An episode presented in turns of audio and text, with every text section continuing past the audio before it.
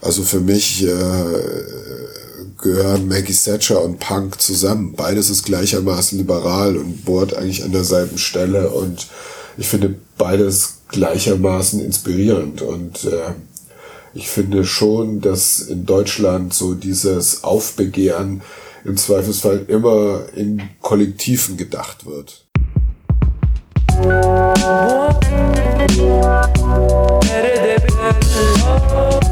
Hallo und willkommen bei den Freunden der offenen Gesellschaft, dem Interview-Podcast der Salonkolumnisten. Ich bin Johannes Bockenheimer und ich habe mich auf die Suche nach der liberalen Gesellschaft gemacht. Oder besser gesagt, auf die Suche nach dem, was davon übrig geblieben ist. Für diese Episode habe ich mich mit Ulf Poschert, dem Chefredakteur der Welt, getroffen. Unterhalten habe ich mich mit ihm unter anderem darüber, warum er Jürgen Trittin für den deutschesten Menschen auf diesem Planeten hält, warum er mit der AfD keine Kriege gewinnen kann und warum er seinen Teddybär Willy Brandt genannt hat, obwohl er eigentlich ein bekennender FDP-Wähler ist.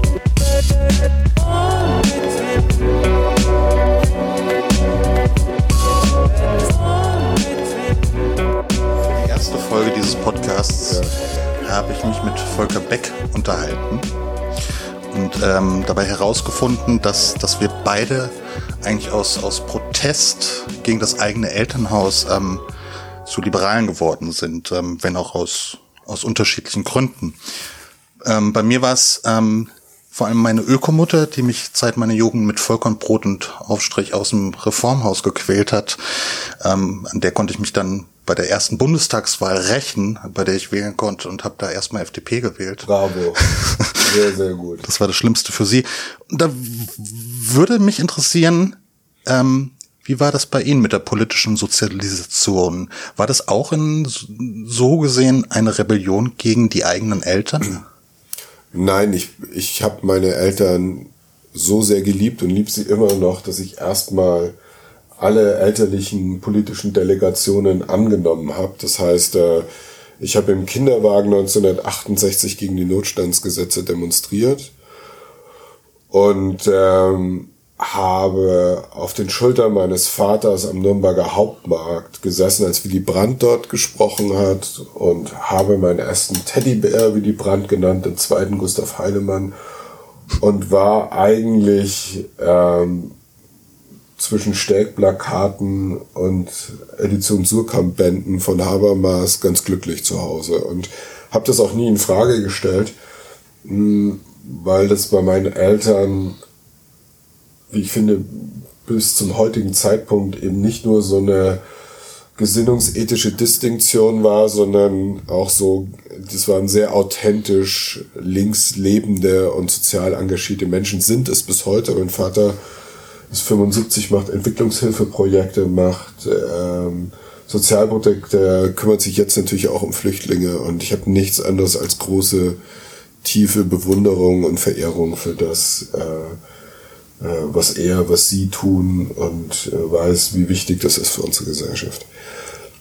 Trotzdem, ähm, ich habe auch gerne früher SPD gewählt und war ja auch äh, bei meiner Doktorarbeit, die Taz hat geschrieben, am Ende wehen bei Poscher zu viel rote Fahnen, das steht unter Vorbehalt. Also galt ich ja eher so als ein linker Pop-Theoretiker, sah mich auch so.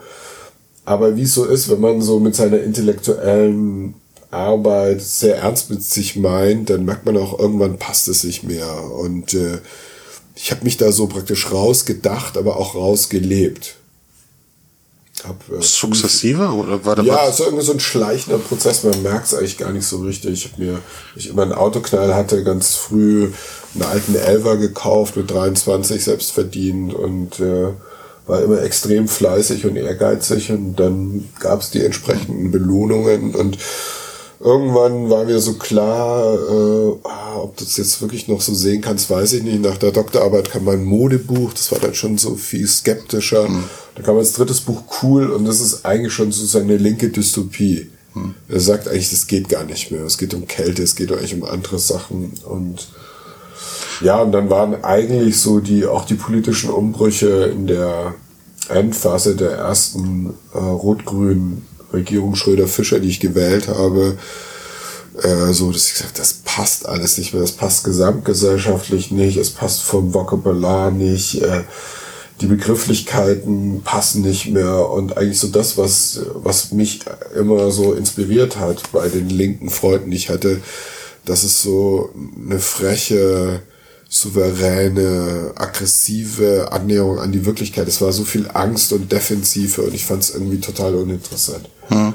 Und dann ist mir eigentlich klar geworden, dass man über meine Bücher und Texte immer eine linke Folie lesen, legen kann. Aber viel, viel wichtiger war die Freiheitsfolie. Es ging mir eigentlich immer DJ Culture, Emanzipationsprozesse, Mode, Emanzipationsprozesse, cool, sozusagen Souveränitätsprozesse und ähm, und den Spuren bin ich dann nachgegangen, mhm. auch weil ich hier, als ich von, von dem reichen CSU-dominierten München ins arme, katastrophal regierte, staatsselige, etatistisch Berlin gekommen ist, das, da, da habe ich sozusagen dann ganz viele große Fragen gestellt und habe eigentlich gemerkt, als ich mich mit Liberalismus intensiver auseinandergesetzt, das ist eigentlich mein Ding. Hm. So, so ein rebellisches Moment gab es dann nicht unbedingt. Für mich war es rebellisch genug, mit allem zu brechen. Ja. Also, der, also der Eklat, als ich äh, 2005 äh, in der Zeit auf einer Seite in Wahlempfehlung für Schwarz-Gelb geschrieben habe, in, also in Reaktion auf diese unzähligen Texte von meinen Popfreunden, die gesagt haben, Frau Merkel hört klassische Musik und deswegen muss sie abgewählt werden. Und die SPD-Jungs, die wissen auch, was die richtigen Popplatten sind. Ich sage, ey, hört mal auf mit der Scheiße, das bringt's überhaupt nicht mehr. Und, äh, und dann habe ich in so einem Reflex gesagt, jetzt bekennst du dich mal dazu. Und dann gab's ja sofort einen riesigen Bohai und äh, haben dann ganz viele Leute das Bedürfnis gehabt, mit mir zu brechen. Ich hatte das einfach nur gedacht, so, ich bin da jetzt bei mir. Und es war ja noch so ein bisschen unbeholfen, war auch so eine Argumentationsführung. Und jetzt habe ich mit der Denkarbeit in der Richtung jetzt die vergangenen 15, 16 Jahre einfach so weitergemacht und es war gut. Interessanterweise kam dann im Jahr 2006, also ein Jahr nach diesem, ähm, nach dieser Wahlempfehlung von Ihnen, das Buch ähm, über Einsamkeit auf, ja. auf den Markt. Ähm, das äh, scheint, Einsamkeit scheint dann in dieser Zeit tatsächlich irgendwie ein bestimmter Faktor gewesen zu sein. Also nee, das ist, ich glaube, Einsamkeit ist ganz anders erklärt. Das ist mein einziges Buch, wenn ich so drauf gucke, würde ich so sagen, das gehört jetzt, ist eigentlich nicht unbedingt mein stärkstes Buch. Ja. Äh, da wollte ich einfach mal irgend so einen erfolgreichen Bestseller schreiben und äh, bin damit glorreich gescheitert mit so einem erzählten Sachbuch und es war so ein Experiment von mir. Ich wollte mal so eine Art Buch schreiben und äh, ich höre von vielen Leuten, auch sehr intelligenten, äh, wo ich es gar nicht vermutet hätte, dass sie es gern gelesen haben. Das freut mich. Aber wenn ich so auf meine Bücherliste gucke, dann ist es das Buch, das eigentlich am uneigentlichsten okay. von mir oder über mich oder durch mich spricht. Daraus stammt aber immerhin ein lustiger Satz, und zwar, Onanie ist das Schicksal konsequenter Einsamkeit. Die Möglichkeit, sich selbst Lust zu verschaffen, entschärft den animalischen Kern jener Sucht, Nähe zu anderen herzustellen. Äh, zu, herzustellen. Ähm, Einsamkeit schien dann zumindest irgendwie geradezu ein erotisches Vergnügen zu, zu geben oder oder ist das zu weit gegriffen? Ja, na, ich, also ich glaube so, wenn man das Buch versucht ja in so einer ähm, wie soll man sagen, nüchternen ähm, Struktur alle Themenbereiche, die rund um das Thema Einsamkeit ähm, ähm, auftauchen, abzuhandeln. Und da gab es, glaube ich, so einen Woody Allen-Film, wo ich das so witzig fand, wie er darüber gesprochen hat. Und das habe ich dann in der mir eigenen akademischen Art sozusagen ins Höchstdeutsche übersetzt.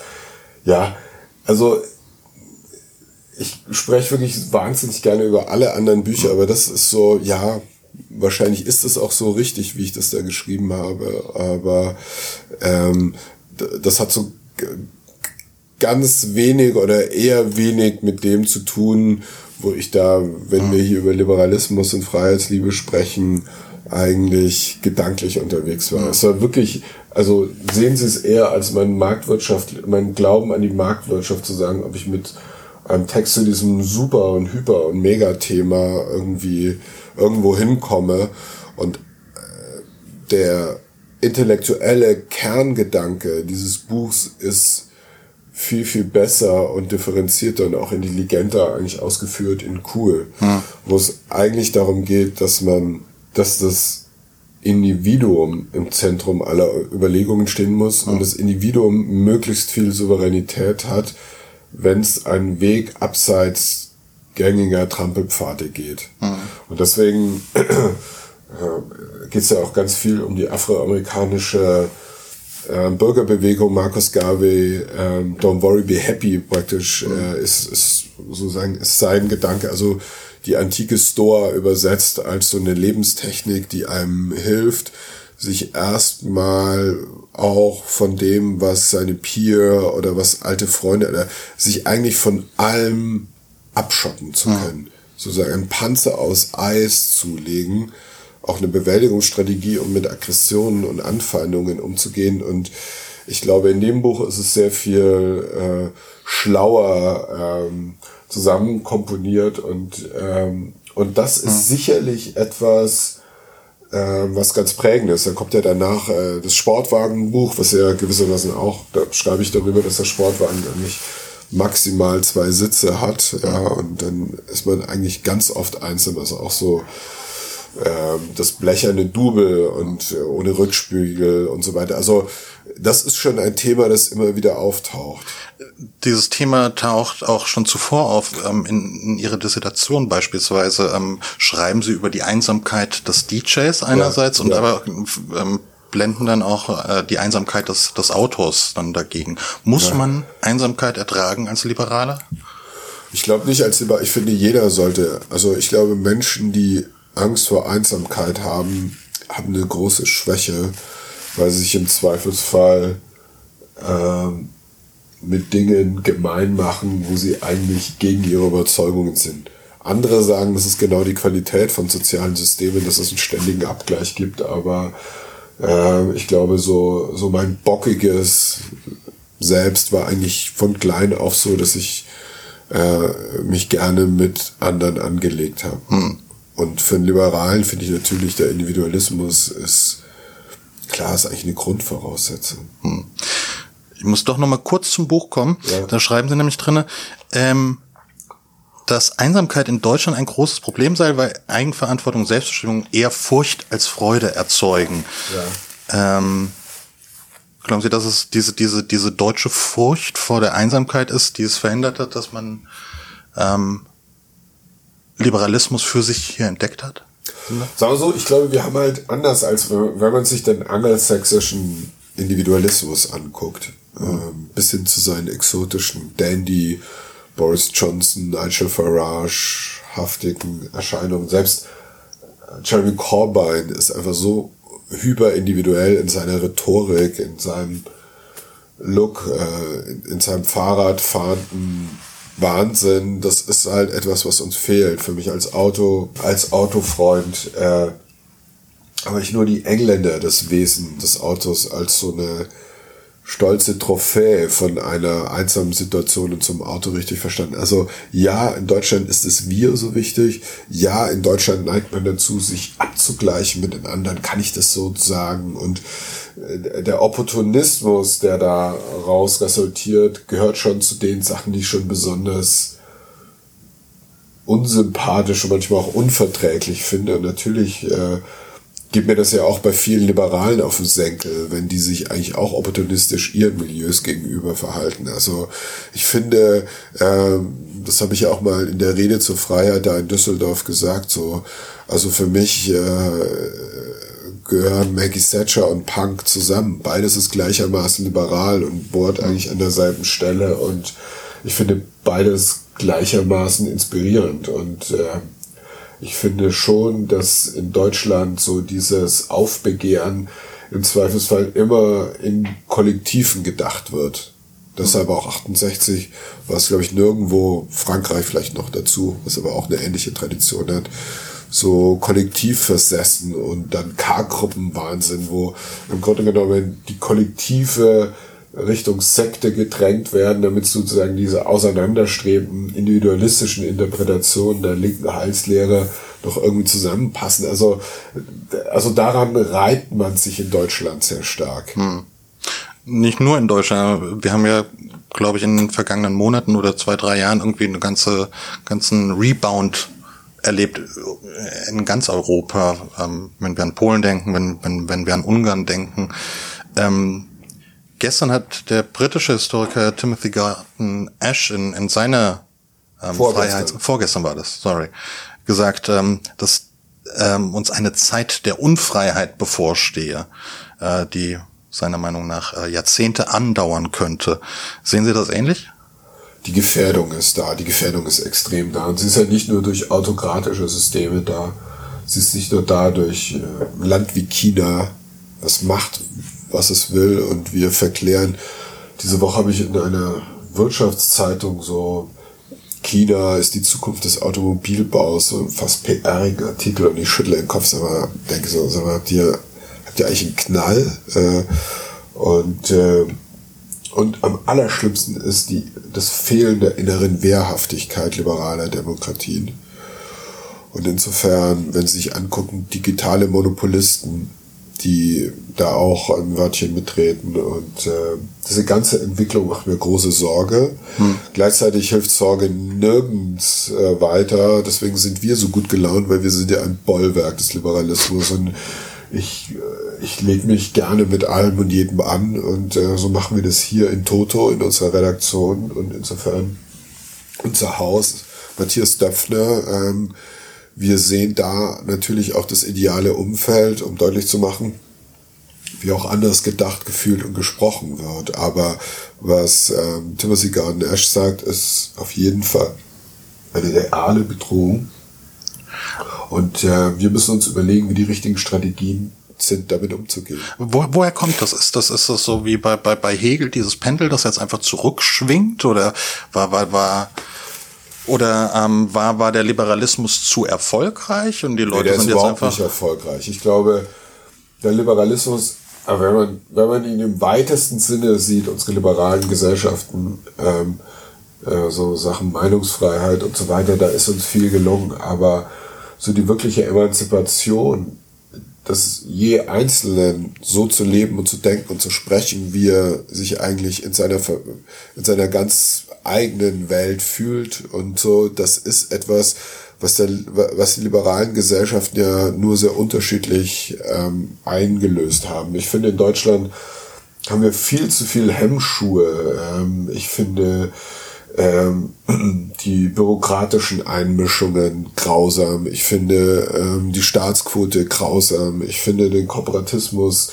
an vielen Punkten grausam. Und ich finde, so erfolgreich war der Liberalismus nicht. Er war äh, äh, im Gegenteil an vielen Punkten nicht erfolgreich genug. Aber, und da haben Sie natürlich richtig gesehen, für viele, wenn man jetzt Beispiel Orban und Ungarn, Polen und den Kaczynski anguckt, ist unsere Art von Freiheit, Christopher Street Day, äh, Karneval der Kulturen, äh, Berghain, ähm, aber auch wahrscheinlich Kirchentag, ist das schon schlimm genug als Bedrohung.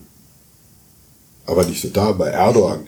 Von den arabischen Ländern wollen wir gar nicht sprechen, wo ähm, jemand wie Badawi äh, ausgeprügelt wird für, für uns selbstverständliche Dinge, wo wir jemanden wie unseren Autor Hamid, äh, den Freund von, von Broder haben, der praktisch hier mit genauso viel Leibwächtern aufläuft wie der deutsche Innenminister. Und äh, insofern würde ich sagen, muss man dann immer auch wieder meine radikal-liberalen Sehnsüchte abgleichen mit dem, was in der Welt möglich ist, da würde ich sagen, ist Deutschland ein, ein, ein natürlich ein sehr glückliches Land mit einer sehr freien Gesellschaft.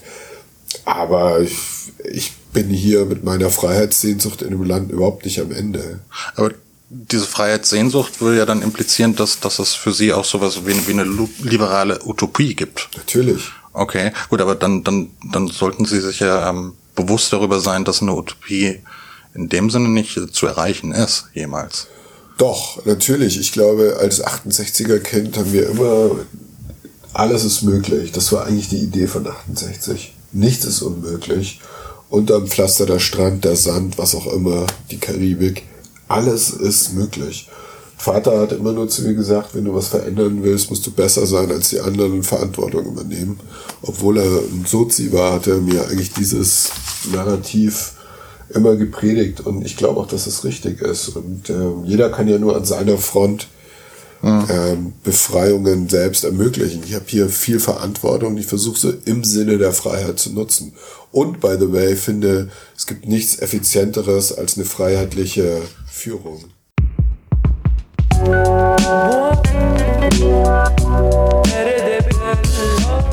Im zweiten Teil des Podcasts spreche ich mit Moscha darüber, warum er Jürgen Trittin gleichzeitig für brillant, doof und unendlich deutsch hält.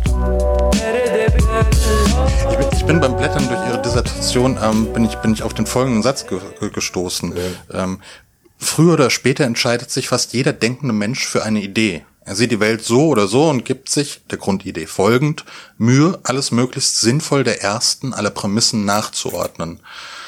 Das, wenn ich das so richtig verstehe, klingt da auch so ein bisschen Furcht vor, ähm, vor, vor, davor, ähm, zum, zum liberalen Dogmatiker zu werden. Nein, also als ich die Dissertation geschrieben habe, war ich eher ein Sozialist als ein Liberaler.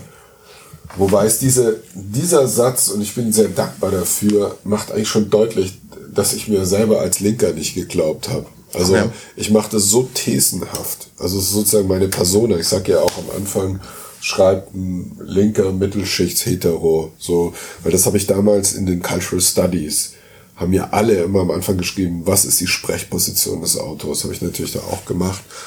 Und ähm, ich glaube, es macht eher so deutlich, und es ist auch weiterhin wahnsinnig wichtig, dass man das eigene Framing dessen, wo man herkommt und ähm, wie man eine Idee verfolgt, dass man das nicht so mythisiert. Es gibt ja auch so eine Sehnsucht in Deutschland, dass das so urwüchsig aus einem rauskommt. Ich sage ja damit, das ist ein Projekt. Hm. Das ist eine Versuchsanordnung. Okay. Und, ähm, und so verstehe ich hier meine Arbeit die Welt zum Ideentheater zu machen. Und natürlich äh, verstehe ich mich als Intellektuellen und Autor auch, mein inneres Ideentheater und natürlich verschiebe ich da immer wieder verschiedenste Begriffe, aber so, wenn man sagt, wenn die in der, in der Biografie, wenn die ersten 15 Jahre sozusagen eine linke äh, Utopie oder Verführung hatten, ist es jetzt eigentlich schon mehr als 15 eher Richtung so, ja, so, ja, oder es ist praktisch so eine Wegscheide jetzt gerade. Ich bin jetzt länger liberaler, als ich irgendwie ein Linker bin. Okay. Nochmal ganz kurz zurück zu den zu, zu liberalen Dogmen. Ähm, als Christian Lindner kürzlich ankündigte ähm, ähm, oder laut darüber nachdachte, eine Frauenquote in, in, in der Partei ähm, einzuführen, da, da, da wirkten sie relativ sauer, um es, um es vorsichtig auszudrücken.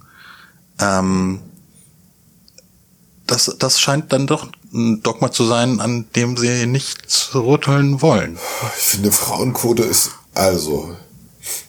Ich habe Wochen vorher einen Text in der Welt am Sonntag geschrieben, wo ich gesagt habe, der Mann ist ein Clown geworden. Also die Rollen, der, die Emanzipation der Frau ist eine der wichtigsten ähm, sozialen Innovationen des freien Westens. Mhm. Man sieht ja auch, was es für eine unglaubliche Kraft in Saudi-Arabien entwickelt. Also die Emanzipation der Frauen wird bei uns weitergehen, aber noch viel mehr Sprengkraft hat das in den arabischen Kulturen. Und ich bin mir sicher, wir werden im arabisch-muslimischen Kulturraum keinen Luther haben, sondern eine Lutherine. Ich glaube, es werden die Frauen sein, die dort studieren können in Katar, in Doha und so. Da wird es eine intellektuelle weibliche Elite geben und die wird diesen patriarchalen Interpretationen des Korans ähm, den Chaos machen und darauf freue ich mich natürlich. Ähm, der Mann verändert sich natürlich in so einem dialektischen Verkapselung genauso wie die Frau in der Emanzipation. Und ich habe deutlich gemacht, dass es gut für uns Männer ist, weil wir, wir waren jetzt über tausend Jahre immer am Hebel und auch der Ernst und wir haben natürlich furchtbar darunter gelitten, dass wir all diese Verantwortung und Macht hatten und jetzt übernehmen die Frauen und äh, jetzt können wir auch so ein bisschen unvernünftiger sein als früher. Jetzt können wir wieder so kindischer werden, weil die Frauen sind ja da und sind viel ernster und respektabler als wir. Also sieht man ja auch in der Politik. Ne? Also Frau Merkel ist ja ein Ernst nicht zu überbieten, während Horst Seehofer und ähm, und äh, ja auch äh, Markus Söder sind ja unfassbar witzige Charaktere und äh, mhm. über die amüsiert man sich, über Frau Merkel, die kann auch sehr lustig sein, aber so. Und ich finde, eine Frauenquote ist einfach Quark. Weil was macht die FDP? Sie verpasst den Feminismus, der natürlich eine liberale Urantrieb hat, zu einem Kraftfeld ihrer eigenen äh, Weiterentwicklung zu machen. Ich finde die Frauenquote bei den Liberalen deprimierend. Äh, ich fand die Schwulenquote immer super bei der FDP, weil natürlich auch als Schwuler hatte man sozusagen eine Differenz zur Mehrheitsgesellschaft und guckte also anders drauf. Aber ähm, was bei Westerwelle oder bei einigen Leuten in der Fraktion, wenn man da besucht hat, das war halt sozusagen ein, ein selbstverständlich schwules Umfeld, von dem ich glaube, dass es auch der Partei ähm, sehr geholfen hat. Ich erinnere an das tolle Interview, ich glaube, es war ein Tagesspiel, Kevin Kühnert, wo er gesagt hat, natürlich war Guido Westerwelle ein Vorbild in dem Sinne. Ich weiß ja. nicht. Und ich glaube, die müssen einfach gute Frauen haben. Ich finde Linda Teudeberg ist, äh, ist eine, Teudeberg ist eine gute, aber du kannst es nicht über eine Quote machen. Die soll sich für diese Themen interessieren. Hm. Der Liberalismus und die FDP müssen sagen, warum sind Frauenanliegen etwas, was für uns wichtig ist? Hm. Und da muss man halt so sagen, da fällt die FDP nicht auf. Hm. Da gibt es nicht jemanden, irgendeine schlaue Netzfeministin oder irgendjemand, wo er sagt, ja, die ist jetzt das äh, feministische Sprachrohr, hat jetzt nicht diesen wahnsinnigen Kulturkampf Irrsinn, den viele Netzfeministinnen haben, sondern ist so eine kluge, scharfzüngige, liberale Stimme. Und die muss halt in der FDP sein und dann kommen die Frauen schon. Aber das per Quote einzufordern, finde ich arm. Hm. Im gleichen Artikel haben Sie dann auch äh, den, den, den Wiederabstieg der FDP gesehen. Ist, ist die FDP denn überhaupt noch zu retten? Ja klar. Die ist also, Christian Lindner hat das sensationell gemacht. Ich meine, es gibt kaum einen Politiker, der es geschafft hat, eine tote Partei zu reanimieren. Der wird das auch, der ist halt auch sehr jung. Der wird das jetzt, äh, der entwickelt sich ja weiter. Er ist ja auch ein intellektuell ehrgeiziger, neugieriger Politiker. Und natürlich geht es bei ihm weiter. Der liest viel, der denkt viel nach und er hat gute Leute auch in der Fraktion, die sich jetzt profilieren müssen. Also ich finde, ich habe nur gesagt, man merkt jetzt gerade so diese vier Jahre des Wiederaufbaus, die sind irgendwie so abgeschlossen und jetzt geht es so darum zu sagen, was, wie, wie gehen wir denn jetzt mit unseren zehn Prozent im Parlament um? Ich meine, in NRW machen die einen guten Job, in Kiel äh, geht es auch ganz gut, aber sie müssen halt jetzt weitermachen. Was sind die Themen? Wer erobert sie? Heute Herr Fricke im Radio als Haushälter im Deutschlandfunk äh, zur europäischen Haushaltspolitik ist natürlich sehr gut. So, aber der Liberalismus kann ja nicht nur Sachpolitik sein, er muss ja auch immer eine intellektuelle, erotische Aura haben. Das muss ja ein faszinieren, was da passiert. Und sagen wir mal so, da würde ich mir schon ein bisschen mehr Verführungskraft geistig wünschen. Sprich, ähm, sexy ist die FDP nicht mehr. Ich wähle keine Partei, weil ja. sie sexy ist, und ich wähle im Zweifelsfall die FDP, weil sie die einzige Partei ist, die nicht etatistisch ist. Ja. Kommen wir nochmal ganz kurz zurück zum Deutschsein. Ähm, ähm, in einem Interview haben Sie mal gesagt, dass Ihnen ähm, nichts Deutscheres einfällt als Jürgen Trittin. Stimmt. Warum das? Das haben Sie damals leider nicht ausgeführt. Alles an dem ist deutsch. Wenn ich einen Deutschen vorstellen müsste, würde Jürgen Trittin für mich von der Erscheinung, von der Art, wie er spricht, das Besserwisserische, das Belehrende, ähm, die moralische Hybris, ähm, das passiv-aggressive, ähm, das pedantische, äh, das hüftsteife. Ich finde ihn faszinierend und ähm, und ja, er ist eigentlich so. Ja, ich, ich, also wie gesagt, er und die grüne Jugend, die ja auch gerne antideutsch ist, die sind in ihrem Antideutschsein praktisch. Und das ist so eine wunderbare so ein dialektischer Bocksprung. Das ist einfach alles so deutsch und hier während der WM, dass man dem libanesischen Gemüsehändler seine Deutschlandfahne runterreißt, weil das darf er nicht. Und dann die Erklärung dazu, sagt, ja, es ist, ich meine, was humorfrei Deutscheres als das ist einfach nicht vorstellbar. Ich kenne, ich, mir fällt nichts Deutscheres ein die Abneigung scheint dann aber gleichzeitig auch, auch gegenseitig zu sein, als, als, als sie ähm, über die, die ähm, den Weihnachtsgottesdienst gelästert hatten, hatte er ihnen ähm, eine AfD-Krippe und ja. Juden, Afrikaner, Araber und Flüchtlinge gemacht. Ja, das merkt man schon. Da, da kommt dann auch noch so in seiner Hybris einfach so ein bisschen doof sein. Also, dass Jürgen Trittin hochintelligent ist, ist ja vollkommen klar. Hm. Brillanter Kopf, also no doubt about it. Aber wenn ihm solche Fehler unterlaufen, jemand, der weiß, dass sich seit es die AfD gibt, sozusagen für die ein Albtraum bin, der sich mit denen in Talkshows überall geprügelt hat, der gerade was, in, was eine judenfreie Krippe betrifft, das faktisch so asozial ist. Mhm. Äh, aber das ist halt so, äh, das meine ich ja, es ist so in seiner Selbstgerechtigkeit einfach so keine Grenzen, so die Maßlosigkeit. Ähm, ja, das ist halt alles super, super deutsch und ich freue mich, dass er äh, dafür so Minuten, ich kann mir so richtig vorstellen, wie er da so, ähm, so sich so selbst so vor Begeisterung in Schlaf gegickelt hat. Ich fand es da allerdings sehr schön, dass sich dann meine linken Freunde, die alle Tassen im Schrank haben, gesagt, sag mal, hm. geht's eigentlich noch? Und äh, ist dann schön von, äh, von Caroline Emke, Nils Minkmar, Igor Levitt und äh, ich weiß nicht, ob, ob, ob Christoph Lauer da auch dabei war. Aber sag mal, ey, also Porsche kann man echt viel vorwürfen, aber die Scheiße doch auf gar keinen Fall. Entschuldigt hat er sich dafür aber wahrscheinlich nicht. Das ist nicht, das geht, gehört ja auch zum Deutschen dazu. Sich nicht entschuldigen zu können? Ja. Okay. Was auch dazugehört ist, ist, ist, ist die, die, die Angst. Ähm, ja. Das hatten Sie auch in, in, in Ihrer Dissertation. Die Angst, äh, die deutsche Angst vor der Technik. Ähm, etwa Heidegger, der davor ja. gewarnt habe, dass die Technik den Menschen von der Wahrheit entfremde. Ja. Ähm, wo, woher kommt diese Angst? Ist das also Angst ist ja evolutionsbiologisch hochwichtig, ja. Also äh, wie gesagt, äh, wer nicht Angst hat, stirbt. Aber es gibt halt ähm, so, ein, so, so eine Angst, die kontraproduktiv ist. Wenn man jetzt so im Lumatschen Sinne das Ganze anguckt und sagt, also das ganze Deutsche, das ganze Land mit allen Leuten, die da leben und arbeiten und so, würde ich sagen, der Hauptmotor ist eigentlich Pioneering, Dinge zu machen, Can-Do-Mentalität, äh, der deutsche Mittelstand, tolle, brillante, bodenständige, kluge Leute, die auch im richtigen Moment auch mutige Entscheidungen treffen.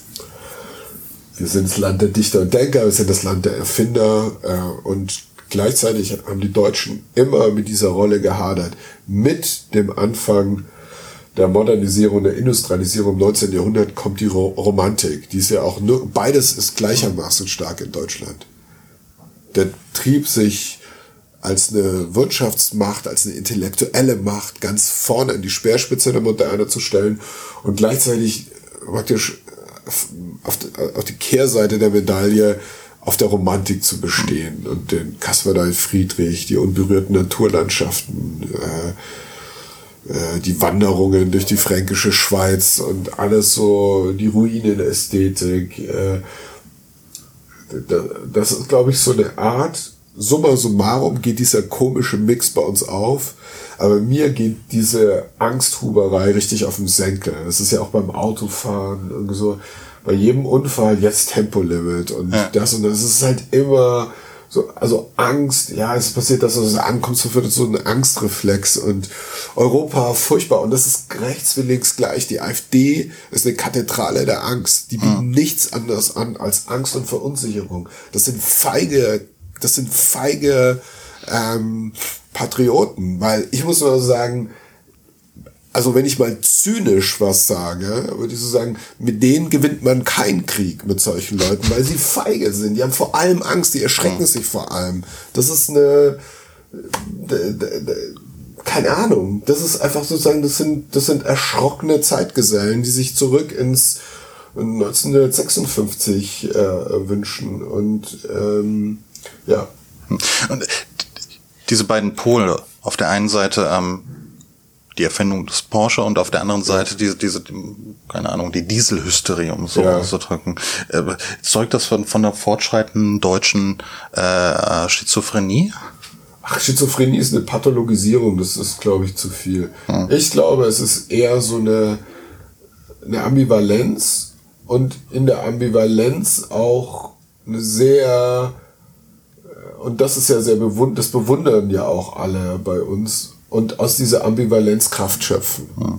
Im Porsche, in seiner Bodenständigkeit, in seiner ökonomischen und ähm, auch ökologischen Bescheidenheit steckt ganz viel drin, was auch den Naturromantikern entsprechen müsste. So eine biomorphe Form, eher leise ist, war immer energiesparendes Auto verglichen mit anderen und so. Also ich glaube, wir, wir, wir, wir schaffen es, weil wir so ehrgeizig sind, alles fruchtbar zu machen. Aber wenn ich mir auch da, wenn Sie so nach der Utopie fragen, ich würde bitte weniger Angst und mehr Entschlossenheit, gerade in Zeiten, wo hier sich die Welt gerade neu erfindet. Zum Abschluss vielleicht nochmal zu Ihnen. Haben Sie Angst, vielleicht, dass äh, Trittin Ihnen den Porsche wegnimmt eines Tages? Traut er sicher nicht, das ist ja der Witz. Er ist so wie alle, wenn sie an Macht kommen, ist ein großer Opportunist. Ich meine, die Grünen waren und Trittin auch selber in Niedersachsen praktisch mitvertreten im Aufsichtsrat vom VW-Konzern, zu dem auch Porsche gehört. Nichts, weder Tempolimit, gar nichts. Das gehört ja auch zum Deutschen dazu, laut kläffen und dann, wenn es dann so um den richtigen Konflikt geht, ähm, nicht. Aber ich bin immer für einen Fight zu haben. Also wenn er uns den Gefallen tut, äh, irgendwelchen Leuten den Porsche wegzunehmen, es gibt viele von uns und wir haben viel Kraft und viele Ressourcen und dann schlagen wir furchtbar zurück. Wir sind angstfrei. Herr Poschert, vielen Dank für das Interview. Gerne.